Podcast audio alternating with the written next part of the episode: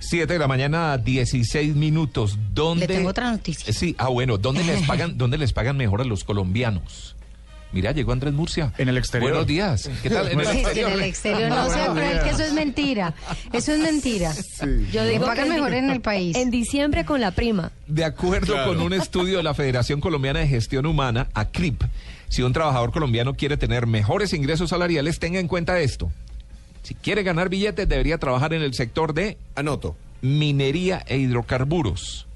Reconoce cuatro veces más lo que se paga, eh, por ejemplo, en hotelería y turismo, aunque este es un sector muy especializado donde se requieren mayores competencias para desempeñar cargos que son muy técnicos.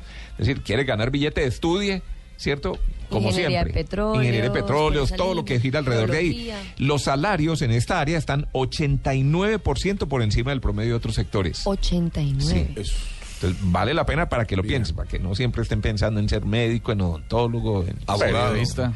Sí.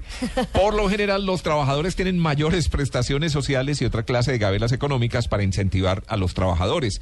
Otros sectores que tienen altas compensaciones económicas son el tema de servicios públicos, el sector químico, farmacéutico, la alta tecnología, obviamente, y el sector de los alimentos.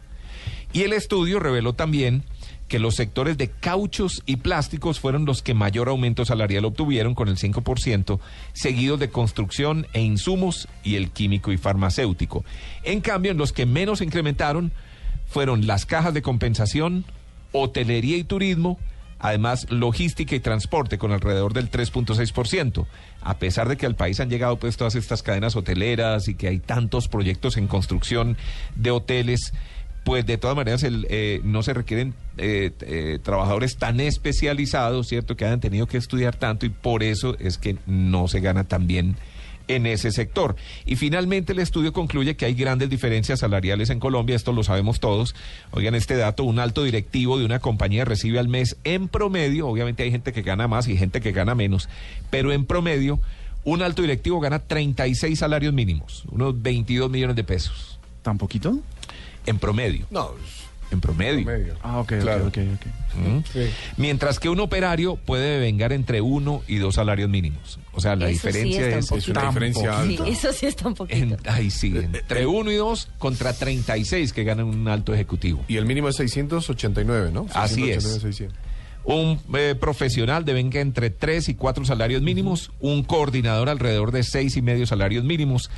Eh, según esta investigación, que es la más grande que se ha hecho porque incluyó una muestra de 789 empresas de 24 sectores económicos y eh, analizaron 792 diferentes cargos. La de los plásticos tendrá algo que ver con la cirugía estética y algo así. Creo que no. Porque, no, no, no, no, en realidad lo digo. Lo Chicos, digo, miren que me escribe a mí, la después me dice, no, vos, vos tiraste el primer tema y me... lo, lo digo sinceramente, lo digo sinceramente porque es una industria que va en amplio crecimiento en Colombia. Indudablemente. Y está, y muy raro que esté en los últimos lugares. Pero es que yo no he visto ninguna cirugía plástica que hagan cosas de plástico, por ejemplo. Claro. Qué buen punto. Ah. Qué buen punto. Habría que preguntarle a María Clara. Lo, pues hasta donde entiendo, ella me dijo a mí que era la cosa de la vesícula, pero aquí el chisme regado en Blue Radio y en todo Caracol Televisión es se que regó, son, sí, sí, sí. que En fue una cirugía estética, ¿sí?